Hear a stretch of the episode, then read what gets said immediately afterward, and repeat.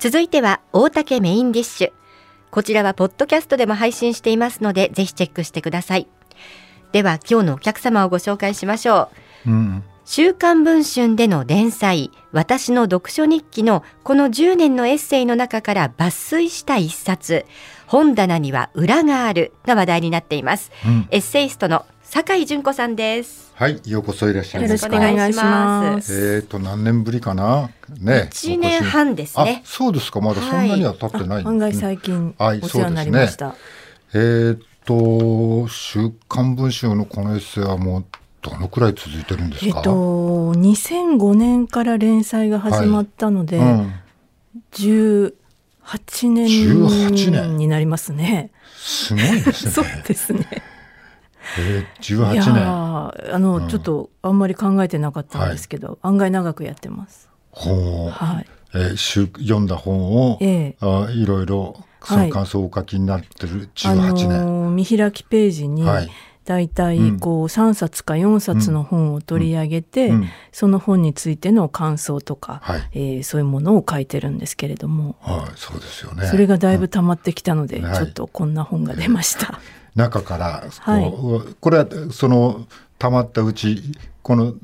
抽出したのはどはい、どなたなんですか？えっ、ー、と、うん、編集者の方が抽出してくださいまして、はい。はい、なるほど。えー、これは自分じゃないっていうのが、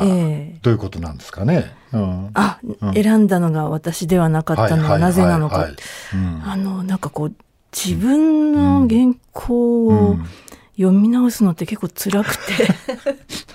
なんか我慢の油みたいな感覚になって、はい、これはもう客観的な目で選んでいただく方がいいんじゃないかと思って、うん、こう編集者の方にお任せしたんですが。ということは、今までこの編集に携わってた方が、えー、あああの酒井さんにとって、はい、と信頼ができるっていう意味にも受け取れますね。そうですね。それで、うん、ただこの本が文春からは出てないので、うん、あ、そうか、うん、はい、また新たな視線で選んでくださったというところがありますね。え、これはどこから出てるんですか？はい、あの、毎日新聞出版というところから出ておりまして、ちょっとあの文藝春秋ではないんですが、はい、なるほど。あ、業界ではそういうことがあるんだ。そうなんですよね。はい、えー、えー、と本のタイトルですけど、えー、この本棚には裏があるっていうタイトルですね。はい、え。ー、これは何ですかっていうのは変だけど、あのーはい、実際に私の仕事部屋って、うん、まあ、一面壁が全部本棚になってるんですけれど、はいうん、本当に裏があるんですよ。あの本棚の幅がかなりこう、うん、棚の幅が長いので、はい、こう2段に本を、はいはいはい、表面に見える本棚の裏側にもう一段、秘密の本棚があってそうですか。あの本当にこう目に見えるなんかこう人に見せたくないような本とかはそこに入れておいたりとか、だから私がこう、あの死んだ後は、あの、後を面倒を見る、多分名だと思うんですけど、名がゲッてなると思うんですね。この本棚は二重になってるって思って。そうか。本当の話なんだ、これは。そうなんです。本棚には別の本が積んであると。なので、まあ、うん、このエッセイで、あのなんかちょっと気取ったことを書いてますけれども、あの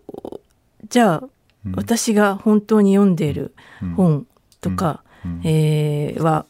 こういうふうに読んでるのかっていうと、読み方は実は様々で、はい、あの読み方にも裏があるっていう感じを出したかったなと思いまして。読み方にも裏がある。はい。えちょっと待ってください。それはあれですね。まあこれはもうあの週刊誌に書いてるわけだから、えー、まあこんな本これは表ですよね、はい、表の本は。でこれは自分で読読みたいものももちろん終わりでしょうけども、はい、まあこれを書かなくちゃいけないっていう読んだ後に。でもこの連載は、はい、あのこの本について書いてくださいって言われるのではなくて、うん。はい、自分で全部本を選ぶんですよ。うん、あそうなんですはい。なるほど。で、それがなかなか大変なんですけれども。うん、それは大変ですよ。はい。で、やっぱりもうものすごい面白かったっていう本が、月に3冊も4冊もあるわけでもなかったりします。そりゃそうです。そりゃ、はい、そりゃ、そりゃもう4冊もあったらね、大変なことになりますよね。ただ、ここに、うん、この本に載ってる本は本当に面白いんですけれども、うんうん、なおかつ私はその、1回の原稿に書く3冊か4冊が、はい全て内容的になんとなくつながってるといいなと思うんですね。なんとなくつながって今という時代を表しているとか、一つのテーマについて全て触れられていくとか、そういうふうにも思っているので、そのつながりが出る本を見つけるまでもうちょっと大変だったりとか。そうですね。そうなんですよね。全部自分でチョイスしなくちゃいけない。はい。まあ、人になんか面白い本があったかどうかって聞くこともあるんですけれども、まあ一応全部読んで、とても面白そうだなと思った本が、読んでみたら、んん？みたいな感じだったりとか いうこともありますし。はい。まあね、本当のこと言ったらね、どれがつまんなかったか聞きたいんですけど、まあそこは。ここに載っている本は全部、うん、いや、そうじゃなくて、ここ以外にね、要するにそうでダメでしたかみたいな話もちょっと聞きたいんですけども、ね、まあそういうわけにもね、はい、ちょっといかないですよね。えー、はい。書くっていう前提があるのと、それ前提がないのとではどっか違いはありますか、はい、あ、本を読むときにですか、はい。うん、あの、書評を、うん書かなくていい。本当に自分が好きで読みたくて本を読む時は、あの感想がすごく単純で、もうもうすごく面白い、面白くない、普通ぐらい、まあ3段階ぐらいにしか分かれないんですけれども、あのこの本は書評を書くために読むと思うと、はい。うん、やはりここのポイントは書きやすいなっていう部分が多々出てきますので、うん、まあ、そこにこう付箋を貼りながら、はい、でこのポイントとこのポイントをこう書評ではどうつなげるのかっていうのをこう頭で考えながら書いてますし。なるほど。そうなると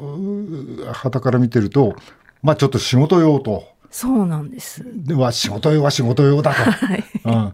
普段読むで自分が読む本は、ええ、ああ面白いか面白くないか。はい。もうあの、うん、ああ面白かったで終わる、はい、みたいなことが多くて、はい、でそれをいざ書評に書けって言われると、うん。うん、なんかこうちょっと困っちゃうみたいなところがあるんですよね。そう。読み方として最初から書評を書くと思って読んでいないので、あのどうしようっていう感じになります。ちょっと離れて本の読み方をちょっと伺いたいんですけど、はいええ、やっぱり面白い本は、はい、まあ、何にしろどんな本にしろやっぱり取っかかりから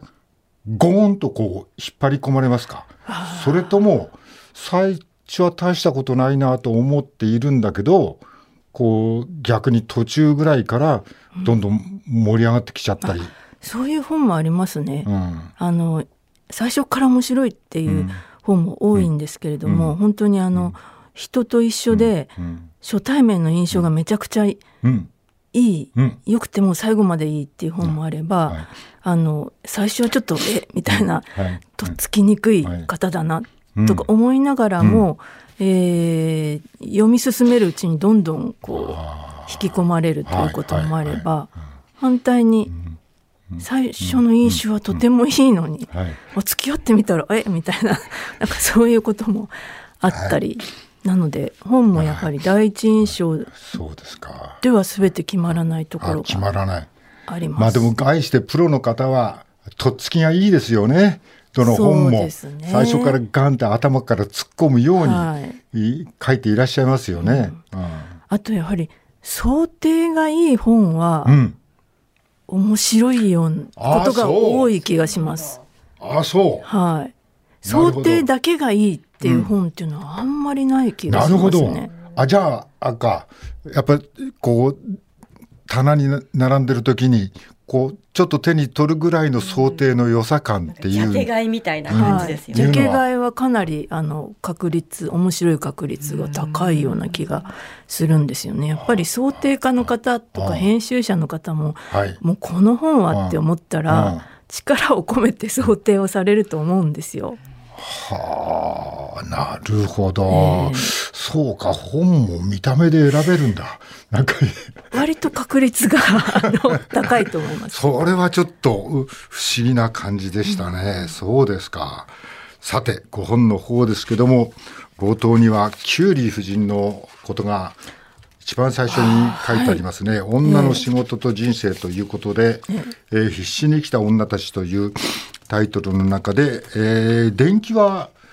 あんまりお好きじゃなかったみたいなあのやはり、小学生の頃の、うん、こう感想文を書かなきゃいけないとか、はい、そういう悪印象が強かったので、はい、なんかこう電気というともう立派な素晴らしい人の,、あの人生をよ読んで辛い思いをしなきゃいけないっていう感覚だったんですけれども、大人になってから読んでみると、はい、あキュリー夫人って実はこんな人だったんだみたいなことがよく分かってこのキュリー夫人伝っていうのはとっても面白かったですね。あの単に立派な人ではなくって、いろんな人生に傷があったりとか、辛い思いをしていたりとか、そういうのが自分がこううんまあ、それなりに長い人生を歩んできた分こう染みてくる感じがしました、はい、立派な人の立派じゃないところは本当に私たちの救いになりますね。そうですね。本当に。あのまあ、キュウリ夫人はノーベル賞2回も受賞して、えーえ。ー、まあ、子育てもやって、はい、ポーランド生まれでえかなり厳しい生活を強いられたのを全部自分で成し遂げて、えー、旦那さんも先に亡くなられたりしてるっていう。女性ですよね。すごくもう貧しく研究を、うん、あの大学に通ったり、うん、勉強してる時も貧しくて、はい、もう寒さをしのぐために、はい、体の上に椅子を乗っけて寝たというんですよ。なんかお布団とかそういうのがないからせめて重みで寒さをとか 思ったらしくて。これそういう意味だったのか。俺読んだ時にあの椅子を下に引いて布団代わりにしてみたみたいな錯覚して読んでてそれじゃ寒いだろうとか思ってたんだと逆なんだ。あの編集者の方にも分かりにくいですって言われたんですけど、はい、本当にこの通りの意味なんですよね。え椅子体に乗せて？せめてこう重さで しのごうって思ったらしくて。まあ普通の人はちょっと考えつかない。そうなんですよね。はい。でもこれあの実際に妹さんがお書きになられてるんですか？ご本は。どうでしたっけ？え確か。でそんなふうに書いてありましたけど、ね、だからその優しさもあ実の娘さんですね。娘さん。娘さんもね、はい、ノーベル賞をお取りになったりして。あそうなんですか。はい。あえっと長女と次女がいらっしゃいますけども、うん、はい、はい。はい、次女の方がこの本を書いてますね、うん、はいうん。やっぱりその生々しいその椅子の話もそうだけどもなんていうかちょっと、えー、この方なんか旦那さんが亡くなってからも恋愛なさったりしてて、はい、えー、そういうなんか実にこの強靭なとこじゃなくて、えー、人間的なところが、えー、弱いところがあることあることがなんか読む私たちにとっては。そう。あの、単なる偉人ではなくて、うん、人間であり女性でありっていうところが、あのやはり娘さんが書いたっていうところも大きいと思うんですけれども、すごく伝わってくる本でしたね。資料の方では学生運動の時代にも興味があるというふうに資料には書いてあります。えー、1968年に始まった全共闘運動はそんなものすごいことが自分の生きている間に起こっていたのにまだ2歳だったので全く記憶にない、うん、私には国内がチャラチャラしていた80年代の平穏な時代の記憶しかないのでその前のもっと日本に陰影があった時代のことが知りたい。というふうにお書きになってますね。そうですね、うん、あのあの本当に60年代末の時代ってまだこう、自分物心ついていない時代だったので、かつてこういう若者たちが、えー、すごく怒っていた時代があったっていうのを知ってはいてもこう実感として理解できないところがあって。あのそんなような時代のことは知りたいなと今思いますね。私もその真っ只中におったわけですけど。どどんな感じだったんですか？私はね、ええ、傍観者でした。あそうなんですね。じゃあ若い若者が全員参加してるっていうわけではなかノンポリっていうのは当時いてね、はい、風間森をなんか参加してた方で。そこの、ね、そこをどけみたいな、こう、おまわりさんをちょっと、なんか一生懸命注目してるみたいな、感じで生きてた人の横で、私はのほほんと何も知らずに、まあ、大学行ってなかったもんですからね。なんかちょっと大竹さんの方が石を投げそうな 感じがしますよね、風間森夫さんより。もうね新宿ソーランとかで石投げたかったけどね、参加してないんですよね。なんかなんでだろうなちょっとだから同じ時代にいながらも私傍観してたんで。はい、ちょっと悔しいというか、まあ、私の場合も大学行ってないもんだから、見過ぎよすぎの方が大変 大変で、どうやって今日、明日を乗り切って食っていこうかみたいなことばっかし考えてたもんですから、でもそういう熱い人たちは周りにたくさんいたんで、はい。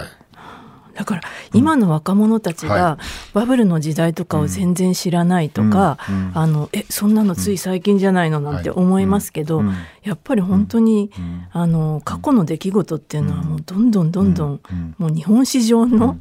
あの出来事になっていってしまうんだなっていうのは、自分が年を取ってから実感しますね。そうですね、はい、まあそそこにだからなんていうのかな。さっきも話したけど一歩踏み込んでそこに飛び込むのか、うん、それとも、まあ、書くっていう作業はあんまり中にいるとできなかったりも。そうなんですよ。そのギリギリのところに、はい、ただ中にいるとちょっとやはり冷静な見方っていうのはできなさそうなので、うんうん、この中と外のちょうど境目ぐらいにい。るとこうよく見えるし、こうよくみ、あの書けるみたいな位置なのかなと思っています。はい、でもそう言いつつも、はい、例えば今のこうウクライナ情勢ですとかパレスチナ情勢を見ると、はい、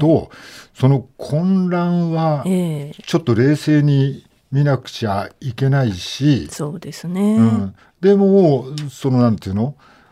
まるでこういうことに関係なく何かは書けないですよね。そうですね。やっぱりあのまたあんまりこう距離を遠く離れすぎていても、何か伝聞だけになってしまうので、そのある程度距離の近さっていうのは必要なのかなとは思います。はい、5分の中では、はい、あの日本が日露戦争の後に、うん、あのサハリンというところが、はい、えー、珍しくあれですねロシアと国境があるところがあの樺太ですか、はい、あるところがあ日本の最北っていうか、まあ、南極とかそういう極のところにあるっていうところがあってそこを日本では宮沢賢治がわざわざそこを訪ねていくと。はい、ロシアからチェーホフがわざわざその地を訪れる。はい、何ですかこれは？あの確かそれは「佐賀連」という架橋久美子さんのご本に書いてあることだったと思うんですけれどもそのやはりある種サハリンっていうのが日本人にとってもロシアにとっても果て、あの日本にとっては北の果て、ロシアにとっては西の果てということで、あのとってもこう、詩的な心をかきたてるような土地最果てという意味で、うん、だったようなんですよね。はいはい、それでいろんなこう、うん、あの作家ですとか詩人ですとかが訪れて、うん、えー、見ていったというところがそのご本には書いてあるんですけれども、今はそういう感覚って私たち全然何か忘れているし知らないし、宮沢賢治がそこに行ったっていうのも。知らないんですけど、うん、かつてそういう時代があったみたいなことは、うん、あの、覚えておきたいことだなというふうにその本を読んで思いました。あの宮沢賢治って、まあ、たあんまりたくさん詩は書いてないんですけども、まあ、私たちの知ってるのは「雨にも負けず」はい、で、えー「南に何とかする人あれば行って怖がらなくてもいいといい」っていうような、はい、その流浪してそういうものに私はなりたいっていうあの詩が有名ですけども、はい、まあ、この人が、えー、あカラフトサファリンの端っこまで行ったと聞くと、うん、なんかなんかそうそうなのかっていう。そうなあのいろんなことに興味があったんですよね、うん、宮沢賢治って、例えばなんか、うん、あの鉱物とか、はい、石とか、はい、あのあそんなところにまでっていうことをいろいろいろなものをテーマにした詩を書いていて、あのそういう意味でも、サハリンにも興味があったっていうことって、あ今全然知られてなかったなと思いますし。はい。だからまああの私はいろいろ本は読まないんですけども、まあ、宮崎賢治の詩集だけは読まずにカバンの中にずっと入ってるんですけども。そうなんですね、はいはい。えー、だけどもこの人がそういうふうにまあ、結構行動的だったのかなと思ってちょっとびっくりしてるんですけど、そうですね、うん、うん、あの当時としてもそんなに気軽に行けるところがなかったと思うんですけれども、それでも行ったというところで、はい、興味深い対象ですね。ご本の中ではもっと興味の引ける2000日間何もしなかった方の本なども 紹介されていますけどもこれもすごいなと思って。とても面白い本でしたね。あのまあ、体験するっていうことが、まあ、4畳半から出なくても体験できるんだみたいな。そうなんですよ。あの、うん、ね、コロナの時に皆さんも感じたと思うんですけれども、はいはい。うん、部屋の中にずっとこもっていても、うん、こう、ちっちゃいところしか見ていなくてもいろんな発見があるっていうことで、あのこの本もとっても面白かったですね。やっぱでそのコーナーそこはちょっと僕読んでないですけど、はい、やっぱ世界がそこから見えてきたりするんですかね？うん、それでこの方って、あの、いろんな我慢を、その2,000日間、な何にもまず会社を辞め、仕事をしなくなる、はい。はい、で家から外に出ないという、その、歩くこともしなくなる、酒も飲まなくなるそうなんです。酒も飲まない。え、セックスに関しても。そう、そうなんですよ。セックスも、セックス立ちみたいな。そう。そうすると、なんかもう、か、か、感覚が、ものすごく研ぎ澄まされてくる、そう、そうなんですよ。そう。だから、その、その後でちょっと何かを食べたりすると、はい、もうものすごく美味しく感じたりとか 感覚がもう増大されるややっぱりそう研ぎ澄まされていくんだだからあのいろんな情報に接したりとかいろんな美味しいものを食べたりあのそれこそもういろんなところに出かけるっていうのは体験いろんな体験をして楽しいっていうのはあるんですけれども、反対になんかすり減っていく部分もあるんだなと思いました。水谷。はい。いや、あとね。ああとねじゃないよ。いや、この番組ちょっと今。うまいものがあったら、あちこちどこにも行く女が。えそうですね。二千日間部屋の中にいていていてみなさいよ。長いですね、二、千、日は、はい、あのこの番組今お休みされてますけど、壇蜜さんの壇蜜日記もね、取り上げてらっしゃる。なんか褒めて書いてくださってるみたいですね。壇蜜さんは本当に文章がうまい方ですよね。あのお話も上手ですけれども。あの、うん、エッセイもあこれはちょっと私には書けないなっていうような文章を書かれるなっていつも思ってます。ちょっとしたことをねそうなん上手に書かれますよね。何そのフォロ。ー ちょっとしたこと通りすがりのちょっとしたことをねすごく表現豊かに書かれますよね。そんな酒井純子さんが書かれました読書エッセイ集です、うん、本棚には裏がある、えー、とても想定も綺麗な本でいらっしゃいます。毎日新聞出版から1760円で発売中です。はい、はい、短い時間でしたがありがとうございました。はい、お時間来てしまいました。今日のゲストはエッセイストの酒井純子さんでした。ありがとうございました。